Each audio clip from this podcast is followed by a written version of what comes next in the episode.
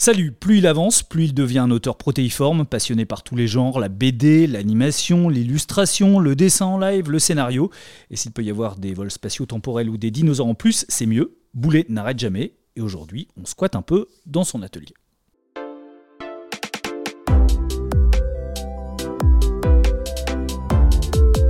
L'Atelier BD, un podcast original proposé par Paul Satis. Salut Boulet. Salut Paul.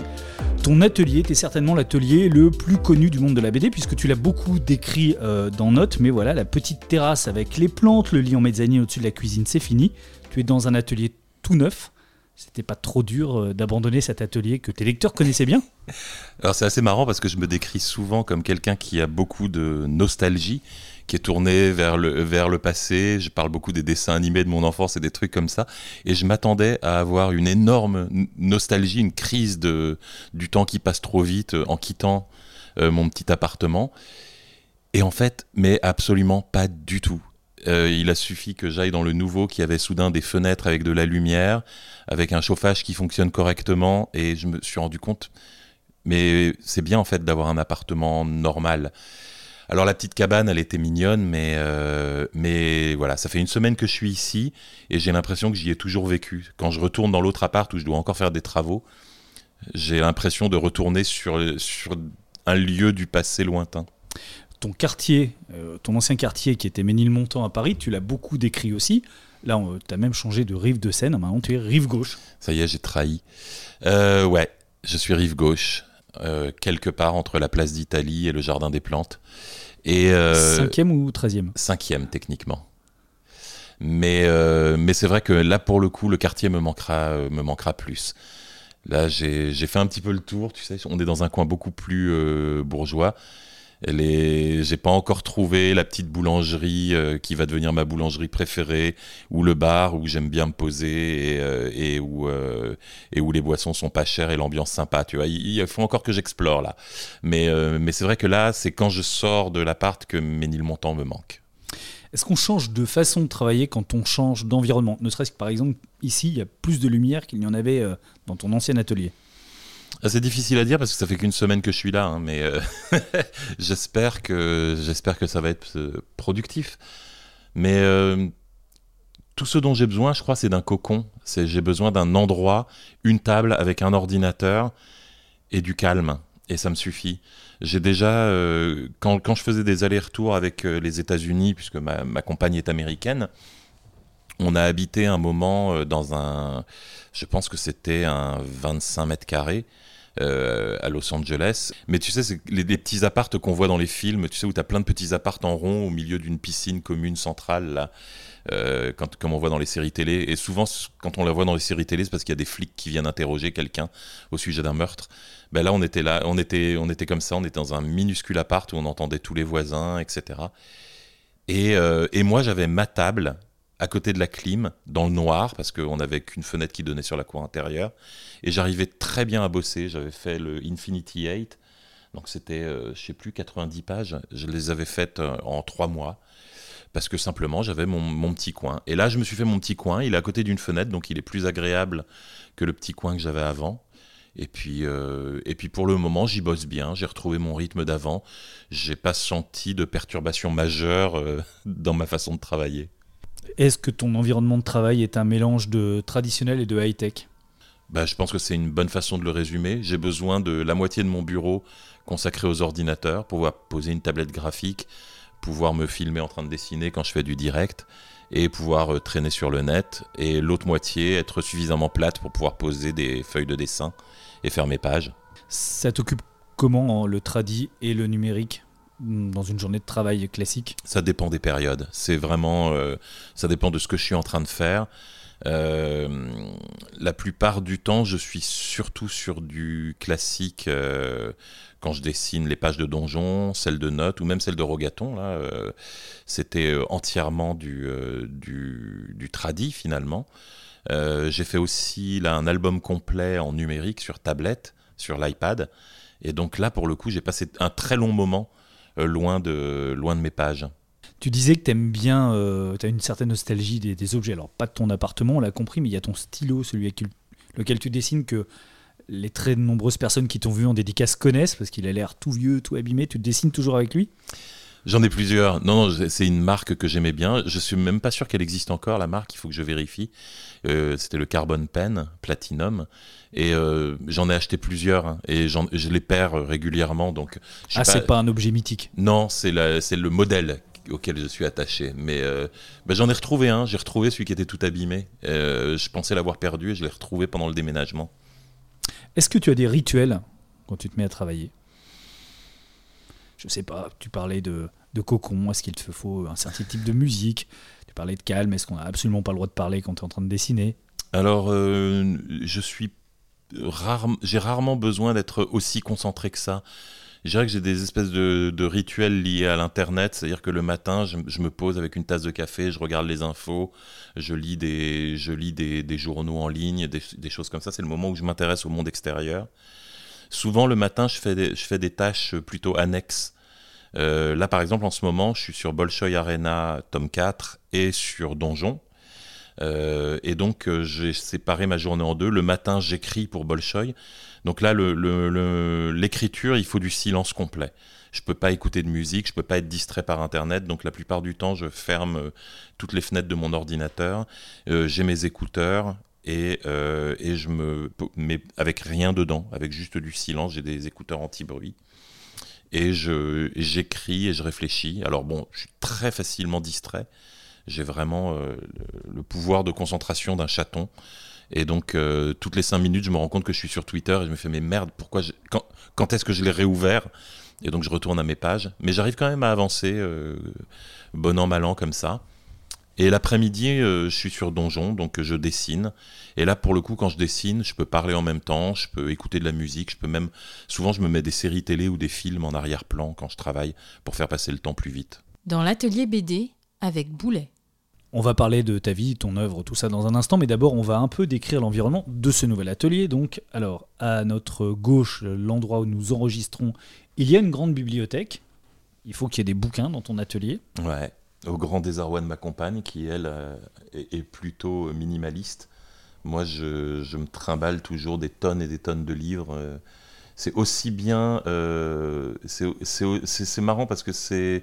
Là, les BD que tu vois, c'est une, espèce de Venn diagramme, tu sais. C'est la zone centrale du Venn diagramme souvenir, copain et intérêt artistique. C'est-à-dire que j'ai essayé au maximum. Euh, de, conserver tout ce qui m'intéressait artistiquement, mais aussi les BD des copains et, euh, et aussi les BD de, qui sont des témoignages de rencontres avec des gens. Et alors quand c'est au centre du Venn diagramme, il n'y a aucune chance que je m'en débarrasse. Et petit à petit, après, après 25 ans de carrière, là, presque 25 ans de carrière, eh ben, ça s'est beaucoup accumulé. Et là, ce que tu vois, je pense que c'est la moitié de mes livres, c'est-à-dire que j'ai donné l'autre moitié. Je suis en train de chercher s'il y a un ordre particulier. Alors, c'est quand même classé par série. Les donjons sont ensemble, par exemple. Là, il y a des albums juste à côté de moi, des fluides glaciales qui sont ensemble, mm -hmm. des albums Audi. Juste en dessous, il y a quelques mangas, dont l'intégrale d'Akira. T'as as raté un facteur décisif qui est aussi la taille des livres. Les étagères font pas toutes la même hauteur, donc il y avait des, des gens que j'aurais voulu regrouper entre eux, mais que je pouvais pas parce que euh, parce qu'ils n'étaient pas euh, ils étaient pas à la bonne taille. Donc, euh, donc tu as certaines BD, euh, par exemple, je pense qu'il y a du Libon à droite et il y en a à gauche parce qu'il est à la fois chez Fluide Glacial et à la fois, euh, à la fois dans, les, dans des livres plus petits parfois et ainsi de suite. Enfin, donc c'est le bordel, c'est un mélange. J'ai vaguement un côté à gauche où il y a plus les gens que je connais. Il y a, il y a la série de Cho, tu vois, il y a aussi toute la collection de donjons parce que j'en ai besoin pour travailler. Il y a les Lincoln parce que les frères Jouvray sont des copains. Il y a ma collection que j'ai dirigée là-haut, euh, Octopus. Et, euh, et, une partie de mes archives aussi. Là, si tu vois tout en haut, il y a des livres dont j'ai fait la couverture, il y a des traductions euh, de, de, mes albums.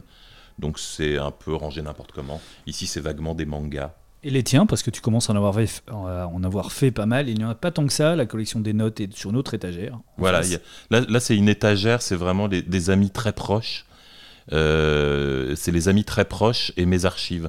Donc il y a les notes, euh, il y a les Bolshoi Arena, la page blanche, euh, les, les Cho, je les ai mis avec les livres jeunesse, donc ils sont pas dans l'étagère dans où ils devraient être.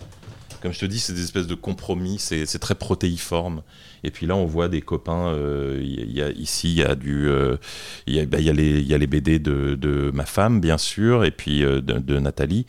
Et puis euh, il y a les BD de Erwan Surcouf. Y a, on voit Sibylline et Jérôme Davio là qui ont fait le trop grand vide d'A- d'Alphonse Tabouret. Il y a les BD de Nicolas Wilde, de Lolita Séchant. Enfin, il y a, y tous les copains. Alors il y a les objets aussi. Donc ça, on pourrait passer euh, pas mal de temps à les décrire parce que c'est assez éclectique. J'imagine comme tu viens d'installer cette bibliothèque, tout ça est assez euh, pensé sur les objets que tu veux voir. Absolument pas. Je note quand même un télécran, ça fait bien longtemps que je n'en avais pas vu un. Alors, c'est- un cadeau de ma maman. Euh, c'est un, un télécran qui fonctionne. Et je pense que je, peux, je suis une des rares personnes à pouvoir dire que j'ai eu ça comme cadeau pour mon 40e ani- anniversaire. T'es capable de dessiner avec un télécran, c'était absolument impossible. eh ben, c'est ce que tout le monde croit. Et en fait, je me débrouille très bien avec un télécran. J'ai même fait des vidéos en live. Si vous cherchez euh, YouTube Boulet euh, télécran, eh ben, vous verrez que j'ai fait des enregistrements de, de dessins au télécran. Et c'était, euh, on m'en avait offert un tout petit là que tu vois qui est là, un Etch Sketch, c'est la version américaine du télécran. Et j'avais fait des petits dessins avec, et des gens m'avaient accusé de tricher. Ils avaient dit euh, ah mais j'ai vu euh, sur internet on peut mettre un aimant au bout d'un crayon et dessiner directement sur le télécran. Et donc j'avais été outré, j'avais dit non non, j'ai vraiment dessiné sur télécran. Et ma mère m'en a offert un et j'ai fait des vidéos pour prouver que je dessinais sur le télécran. Je suis assez surpris de voir des personnages religieux comme une vierge. Euh, ça, je sais pas ce que c'est. C'est un moine peut-être ou le pape qui ont l'air lumineux, non? C'est des glow in dark et c'est des cadeaux. euh, c'est des cadeaux que des gens m'ont fait parce que j'avais fait une BD. euh, euh, dans le premier note, dans le premier album de notes, il y avait une BD qui s'appelait euh, La Vierge phosphorescente. Et donc il y a plein de gens qui m'ont offert des vierges phosphorescentes ou des statues religieuses phosphorescentes en cadeau. Et j'aime beaucoup le glow in dark, donc j'ai gardé, j'ai fait un coin avec tout ce qui brille dans le noir. Il y a une espèce de poupée euh, de toi, hein, avec une grande barbe rousse. Une- elle la, est- la elle poupée, est- je la elle vois est derrière pas. toi. Ah oui, la poupée vaudou. C'est une de nos lectrices. En fait, non, c'est une. Je fais un podcast avec des amis qui s'appelle Les Nouilles Rampantes où on raconte des histoires d'horreur. Et, euh, et une, une de nos auditrices euh, qui, qui s'appelle Cranibalette a fait, euh, a fait toute l'équipe du podcast en poupée vaudou. Et elle nous, elle nous a donné à chacun la nôtre. On va pas tout décrire. Qu'est-ce qu'il y a encore? Un, un authentique Walkman d'époque, j'imagine. Oui, Un Polaroid d'époque, certainement aussi. les deux fonctionnent, ouais. Tu écoutes des cassettes encore? Tu as des cassettes? Non, non, non, je dois avoir encore une, une de mes vieilles cassettes dedans, mais, euh, mais en fait, il fonctionne encore, mais le moteur est un peu vieux, donc euh, si tu as envie d'écouter du Renault euh, en ralenti, c'est bien, mais sinon, c'est un petit peu inutile à l'ère de Spotify et, et, euh, et voilà. Il y a deux prix sur l'autre étagère du festival Lyon BD, dont tu es un des fidèles d'ailleurs. Euh, à l'époque où ce festival distribuait des prix, Il y en finalement, a trois même. Ah il y en a trois. Mais ah oui, effectivement, il y a que Lyon. On a l'impression qu'il t'a donné des prix, non? Il y en a quelques-uns? Non, derrière, tu en as trois là aussi qui sont des prix de d'un festival euh, de création numérique en Corée. Mais j'ai eu assez de prix dans ma carrière. Il y en a un autre qui n'est pas encore déballé, que j'ai reçu cette année. Euh, un prix euh, pour le festival de Kendall en Angleterre. Et c'était un prix qui, ré- qui récompense l'ensemble d'une carrière. Donc j'avais trouvé ça très prématuré, mais en même temps très sympa. T'aimerais avoir un fauve Euh, oui, parce qu'il est joli. Vraiment, j'aime beaucoup la, la tête du fauve. C'est pas pour le prix lui-même, honnêtement. Je suis, je, je suis toujours content quand je reçois un prix parce que c'est sympa. Mais euh, c'est surtout pour la petite statuette de Lewis. Euh, J'aimerais bien euh, en gagner un juste pour ça. Il y a des gens qui votent pour toi pour le Grand Prix d'Angoulême? Tu le sais ou pas? Euh, alors, j'ai une copine qui m'a dit qu'elle avait voté pour moi, Laurel. Elle, m'a dit que tous les ans, elle mettait mon nom dans la liste. Mais, euh, mais je pense qu'elle doit être toute seule ou très peu accompagnée. Est-ce que tu peux me parler des deux tableaux qu'il y a au-dessus de ton bureau? C'est des petits démons. euh, alors, il y a un petit démon qui est peint sur de la toile de jute euh, que tu vois à gauche. Et c'est un peintre mexicain, je crois, dont j'ai oublié le nom, mais euh, apparemment, il est assez connu. Et c'est mon grand-père qui avait acheté ça. donc, je sais plus si c'était sur place ou s'il l'avait acheté ailleurs, mais ça devait être au Mexique. Et il avait acheté ça au peintre en question. Euh, il avait acheté un diptyque avec le, le- le diable et le, et le petit ange qui tiennent tous les deux euh, des papiers. Donc le diable tient un papier qui dit emborrachate et, euh, et l'ange tient un papier qui dit no te emborraches. Ça veut dire bourre-toi la gueule et ne te bourre pas la gueule. Et puis derrière nous, Alors c'est la vague japonaise, mais c'est toi qui l'as dessiné en fait. Ouais, ouais, c'est un de mes dessins. Tu l'as souvent montré Oui, oui, oui. C'est un de mes dessins qui a eu le plus de succès. Euh, que j'avais fait pour au moment du tsunami au Japon là il y a quelques années. Et, et, il avait été vendu. Et j'ai plus de plus le dessin parce qu'il a été vendu lors d'une vente aux enchères pour les victimes au profit des victimes du tsunami. Mais quelques années plus tard, il y a le festival d'Amiens qui avait fait des tirages géants de mes dessins sur toile cirée. Et il m'avait demandé si je voulais en garder un. Et euh, j'aimais bien ce dessin, j'en avais plus de traces autres que numériques. Et donc j'étais tout content d'avoir cette toile cirée géante. Enfin, c'est ce qu'on appelle un kakemono, c'est-à-dire c'est un truc qui peut se dérouler, on met une baguette et puis ça tient tout seul. Et donc il me l'a offert et j'étais très content, ça, ça prenait pile la taille au-dessus de mon canapé. Et donc euh, là, je l'ai déménagé et je l'ai remis sur ce mur. Je trouve ça un petit peu prétentieux de mettre au mur ses propres dessins, mais, euh, mais en même temps, j'aime bien ce dessin et puis c'est moi qui vis ici, donc, euh, donc tu fais ce que tu donc, veux. je évidemment. fais ce que je veux. Par ailleurs, il y a peu de dessins pour l'instant au mur. Il y en aura d'autres. C'est parce que tu n'as pas déballé ou tu aimes avoir beaucoup de dessins justement sur les murs? Ben, J'oscille. En fait, je passe par des phases où j'ai envie que chaque centimètre carré du mur soit couvert de, de dessins, de photos, de, de voilà, de, j'ai beaucoup de dessins de copains qui sont encadrés, mais euh, que, que je mets pas au mur. Et, euh, et, là, en ce moment, je suis plutôt, comme je suis dans un nouvel endroit, je suis plutôt dans une phase minimaliste. Sais, c'est quand tu viens d'arriver dans un nouvel appart et que tu veux pas faire des trous dans les murs dès le premier jour. Et, euh, et donc, pour le moment, j'ai mis le minimum. Est-ce que tu as toujours dessiné? Oui. Ouais, ouais, vraiment. Euh, pour moi, ça paraissait hyper normal, donc j'avais pas réalisé que je dessinais plus que les autres enfants. Mais, mais voilà, en grandissant, euh, c'était ma mère qui disait Mais non, tu dessinais tout le temps, tu pouvais pas t'arrêter de dessiner. En cours, tu dessinais tout le temps. Euh, j'ai des souvenirs de collège où ma prof de maths balançait mon cahier par. C'était ma prof d'anglais qui balançait mon cahier par la fenêtre parce qu'elle en avait marre que je dessine dedans. Et donc, elle jetait mon cahier. Euh, quand, quand je dessinais trop, elle jetait mon cahier par la fenêtre et elle me disait Tu iras le récupérer après le cours et, demain, et pour demain, tu me le recopies intégralement sans les dessins. Et puis donc à chaque, j'ai dû réécrire comme ça tout mon cahier d'anglais trois ou quatre fois, et à chaque fois je redessinais et il repassait par la fenêtre. Dans le célèbre Maulois dont tu parles souvent, dans la maison de tes parents, est-ce qu'il y a toujours tes, vieux dessins d'enfants? Est-ce que ta maman elle les a gardés par exemple? Non. Non, j'ai plus rien. J'ai plus rien. Euh, mais c'est pas de c'est pas de la faute de ma mère qui avait tout gardé. Mais un jour, on était aux Arts Déco à Strasbourg, donc à la fin des années 90, et on a eu un thème d'atelier qui était montrer ce que vous faisiez quand vous étiez petit. Et c'était un, un sujet d'atelier qui était très marrant. On devait tous ramener des dessins d'enfants le mois suivant. Comme ça, on comparait ce que faisaient les uns les autres quand ils étaient enfants. Et c'était très drôle de voir. Euh, donc, euh, il y avait des copains dessinateurs qui sont, euh, qui sont restés dans dans, dans, le milieu. Je pense à Renault, par exemple, qui fait Aquablue, qui avait ramené des dessins, et il était déjà un petit génie du dessin. On voyait des dessins de quand il avait 12 ans, où il y avait déjà des perspectives. Tu voyais des gens qui étaient complètement dans le minimalisme et l'abstrait, et quand ils, avaient, euh, quand ils avaient 10 ans, ils essayaient de faire du réaliste. Alors ils avaient des peintures de pots de fleurs et tout, c'était hyper mignon. Et moi j'avais ramené euh, toutes mes BD de punk qui se battent contre des dragons. Et euh, j'avais une BD qui s'appelait Punky Vache, où c'était une vache avec une crête de, de punk qui se battait contre des trafiquants de drogue. Euh, c'est vraiment dommage que tu l'aies pas gardé. Eh ben, je l'ai gardé, mais j'avais tout ramené ça, euh, j'avais tout ramené ça euh, pour le sujet aux, Arts Déco. Et comme j'étais paresseux, j'ai pas voulu ramener ça chez moi. J'ai laissé ça, j'ai laissé ça traîner dans un coin de la salle. Et je crois que c'est parti aux poubelles. Les femmes de ménage ont vu ça, elles ont balancé tout. Euh, et, en même temps, c'était de ma faute, tu vois. C'était une pochette avec des, des, vieilles feuilles de papier euh, toutes pourries euh, que j'avais dû laisser, mes limites par terre, quoi. C'est horrible comme histoire. Et donc, ton enfance qui part à la poubelle Tous mes dessins d'enfance, ouais, sont partis à la poubelle, ou presque. Il doit m'en rester un ou deux, mais je sais même pas où ils sont. Est-ce qu'on te considérait comme doué? Est-ce que tes copains venaient te voir quand tu avais 10 ans disant Oh, Gilles, il dessine trop bien?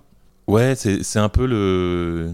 Tu sais, c'est un peu le, le, Comment on appelle ça L'effet Big Fish c'est-à-dire, euh, tu es, dans une toute petite flaque et tu un poisson, et puis euh, tout le monde trouve que tu es le plus gros poisson de la flaque. Puis un jour, tu vas dans une flaque plus grande et tu te rends compte qu'il y a des poissons qui sont plus grands que toi, donc tu essayes de grossir. Et puis quand tu es le, plus grand poisson de la mare, on te jette dans l'océan et tu te rends compte qu'il existe des calamars géants. Moi, j'ai toujours eu cette impression euh, dans ma vie. Je pense que c'est pour ça que j'ai continué à faire du dessin, que j'ai jamais été découragé. C'est que j'ai toujours été le deuxième poisson le plus gros de la mare. C'est-à-dire que quand j'étais au collège, il y avait toujours une personne ou deux qui dessinaient mieux que moi. Et donc j'essayais de les rattraper. Après, je suis arrivé au lycée. Je pensais que j'étais le meilleur dessinateur de la Terre et je me suis rendu compte qu'il y avait plein de gens qui dessinaient beaucoup mieux que moi. Et donc je me suis battu pour euh, les rattraper. J'ai eu exactement comme ça le, bon dosage de, de, de, comment, de, gloire et d'humiliation même, en même temps, tu vois. Et ça m'a toujours poussé à, aller plus loin. Donc euh, tout le monde me disait que j'étais très doué. Tout le monde m'a dit toute ma vie que j'étais très doué en dessin. Et quand je revois des dessins que je faisais au collège ou au lycée, je me dis non, personnellement, avec mon regard d'adulte, je connais des, je connais des ados de, de 15 ans qui dessinent euh, vraiment 100 fois mieux que ce que je faisais à l'époque. Et, et c'est pas de la fausse modestie, tu vois. Maintenant, je m'en fous d'avoir mal dessiné, j'en vis maintenant, donc euh, j'ai plus rien à prouver. Mais, euh, mais quand je revois mes dessins d'ado, non, j'étais vraiment pas spécialement doué. J'ai juste été encouragé et poussé dans la bonne direction. Est-ce que tu te rêvais dessinateur de BD ou plutôt cosmonaute? Euh, Je me rêvais pas cosmonaute parce que je trouvais que le métier avait l'air assez effrayant. Euh, déjà, on m'avait dit qu'il fallait être militaire, donc j'avais aucune intention d'être militaire. J'ai toujours été un pacifiste bélan. Et en plus, euh, ça avait l'air vraiment physiquement très dur et très effrayant. Et même maintenant, quand tu vois les vidéos de Thomas Pesquet, je suis pas sûr que je suis pas sûr que j'aurais les tripes de faire un métier pareil. En revanche, je rêvais d'explorer l'espace.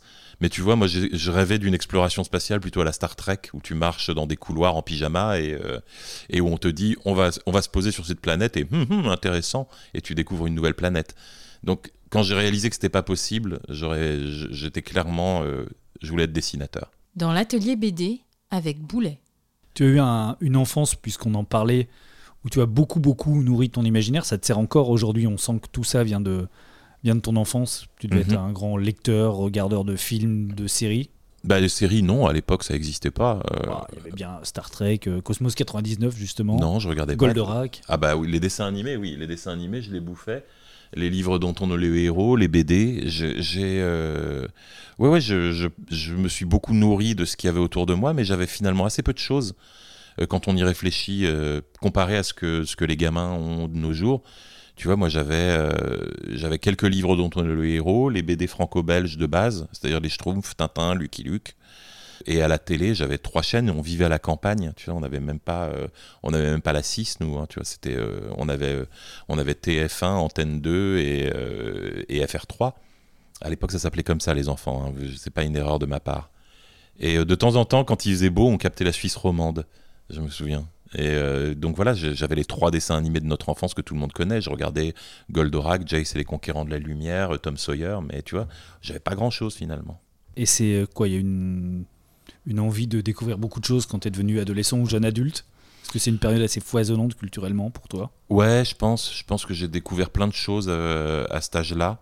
j'ai commencé à m'intéresser aux, livres. Je lisais pas du tout avant. J'étais pas un très gros lecteur. Ça a commencé avec Stephen King que mon frère euh, que mon frère achetait. Donc je lui piquais tous ces Stephen King et je les lisais à moitié en cachette de mes parents parce que je voulais pas trop qu'ils parce que je suis pas sûr qu'ils auraient été très contents que je lise euh, Carrie au bal du diable à 14 ans. J'ai découvert euh, grâce à des copains Fluide glacial des choses comme ça un autre type de BD c'est la période aussi où j'ai commencé à m'intéresser à la science. J'étais passionné de science euh, et, donc c'est le moment où j'ai commencé à, m'abonner à Ciel et Espace, à aller explorer le ciel toutes les nuits avec un télescope. Tu sais, y il y avait un côté, j'avais plein d'envie de découvrir des trucs, mais je manquais de ressources. Donc je pense que je compensais par l'imaginaire plus que je nourrissais mon imaginaire. Tu racontais ta BD là, avec la vache punk. Ta, ta vraie première BD, c'était quoi? Ma vraie euh, première BD, tu veux dire euh, réalisée pour moi ou, pour, ou publiée? Bah, Les deux. Euh, je pense que celle qui, euh, je pense que celle qui recoupe le mieux les, les, deux catégories, c'est Ragnarok. Je faisais des petites BD pour faire rigoler les copains, mais j'avais jamais vraiment fait de BD à proprement parler. Et un jour, euh, mes, mes potes m'ont mis au défi, on était bourrés, m'ont mis au défi de faire de le. Je, je, je me foutais d'eux parce qu'ils étaient grands consommateurs de jeux de rôle et d'heroic et fantasy, qui pour moi était un sous-genre et que je détestais parce que j'y connaissais rien. Hein. J'avais euh, j'avais j'avais 17 ans, j'étais hyper arrogant euh, et très très con. Donc euh, j'étais persuadé que ce que je ne connaissais pas était forcément nul. Et, et donc l'heroic fantasy, je voyais ça comme un sous-genre pour pour demeurer. Et je leur avais dit, et donc ils avaient dit bah si c'est si facile, fais-en. Et je leur avais ramené des strips de Ragnarok le lendemain que j'avais réalisé bourré à 2h du matin en rentrant chez moi. Et ils avaient beaucoup aimé en fait et ils m'avaient encouragé à continuer. Et quelques temps après, quand j'ai été contacté par euh, quand j'ai été contacté par Glénat pour proposer des projets, j'avais envoyé Ragnarok et ça les a tout de suite intéressés. Dans l'atelier BD avec Boulet. On va parler de la manière dont, dont tu travailles. Ceux qui ont vu tes dédicaces, qui sont nombreux comme je disais tout à l'heure, sont toujours surpris de dessins qui sont euh, très précis et surtout que tu fais sans crayonner. Ça t'arrive tout de suite. Ouais. Et qui sont parfois assez élaborés. Oui, oui, oui, mais c'est euh, je, je- c'est pas un truc. euh, comment je pourrais expliquer ça? Tu a- as réfléchi à la manière dont un dessin te vient? Et comment Ouais. il passe de, de ton cerveau à ta main? Oui, euh, c'est euh, alors déjà la première chose que je la première chose c'est que je pense que tout le monde peut le faire. C'est enfin tous les dessinateurs peuvent le faire. Si tu es dessinateur et que tu sais dessiner avec un crayonné, tu sais dessiner sans. Si tu y arrives pas, c'est que t'as pas assez essayé. Je me rendais compte de ça parce que je voyais des gens euh, autour de moi en dédicace quand j'ai commencé à faire de la BD, comme TM, Thébault et tout, qui faisaient des super dessins à main levée pour, le, pour leurs lecteurs. Et je les voyais quelquefois de faire encore le crayonné. Et je dis, mais pourquoi tu fais un crayonné? Tu sais dessiner sans crayonné. Ils disaient, oui, mais c'est plus stable et puis c'est plus confortable. Et donc, moi, je me suis mis à faire mes dédicaces sans crayonné. Et il y en avait certaines qui étaient un peu dégueulasses, mais globalement, ça se passait bien, tu vois. Et je me suis dit, bah, en fait, euh, c'est juste une histoire d'apprentissage. Et après, quand j'ai commencé le blog, il fallait que ça aille très vite. Et donc, euh, donc je me suis dit, bah, je vais faire tout à main levée. Et je me, au début, je prenais pas tellement de risques. hein. Si tu regardes le Note, tome 1, la plupart des BD, c'est euh, des cases vides avec juste ma tête. Et puis petit à petit, je prenais un peu plus de risques. Je me suis dit, tiens, là, je vais essayer de faire une composition un peu plus lo- lointaine. Je vais essayer de mettre du décor. Puis quelquefois, ça se pétait un peu la gueule. Et, et en fait, tout le monde s'en fout, tu vois, c'est pas grave. Et, Et- c'est devenu une contrainte de, Non, de dessiner sans crayonner? Non, c'est pas devenu une contrainte, c'est le contraire. C'est devenu euh, la libération d'une contrainte. C'est-à-dire que, euh, c'est-à-dire que je me suis rendu compte que les gens étaient tout aussi réceptifs au contenu qu'il y ait du crayonné ou non. Donc je me suis dit pourquoi je m'emmerde, tu vois, enfin vraiment. Et donc je me suis mis à dessiner sans crayonner pour le blog et pour les, les dédicaces. Et puis plus tu fais quelque chose, euh, mieux tu sais le faire. Et donc petit à petit, j'ai acquis euh, comme ça une, une, sorte de facilité que je pense n'importe qui pourrait acquérir s'ils arrêtaient de faire des crayonnés. Maintenant, je continue à faire des crayonnés. C'est pas une, je suis pas dans la, euh, j'ai pas envie d'être dans la performance, tu vois, pour ça. C'est-à-dire que j'aime bien dessiner sans crayonner parce que je me sens plus libre. J'ai l'impression qu'il y a une contrainte en moins. Mais par exemple, pour mes planches, quand je fais des pages de donjon, je fais des crayonnés. J'ai besoin du crayonné parce que là, pour le coup, il faut réfléchir à une structure, il faut, réfléchir à une composition de page. Je vais pas m'amuser à refaire quatre fois ma page si elle est ratée. Donc, euh, j'ai aucun problème avec le fait de faire un crayonné, tu vois. Je pense pas que les gens qui font euh, des crayonnés dessinent moins bien que les gens qui n'en font pas. C'est simplement que quand je dessine pour m'amuser, et là, on rejoint quelque chose d'autre qui était. euh, moi, je, suis toujours attiré par l'aspect ludique des choses. J'ai toujours envie de m'amuser. Tout ce que j'ai fait dans ma carrière qui a le mieux marché, c'est des projets que j'ai pas fait sérieusement. C'est par exemple Ragnarok qui a été fait au terme d'une nuit euh, de, de murge avec des copains. Euh, après, ça a été le blog que je faisais pour m'amuser, pour donner de mes nouvelles à d'autres, euh, à, mes amis et à ma famille. À chaque fois, à chaque fois, il y a, cette espèce de, truc commun dans tout ce que j'ai fait. C'est les trucs qui ont le mieux marché et qui moi m'ont le plus amusé. C'était du jeu. Et donc j'ai envie de continuer à m'amuser à dessiner à main levée.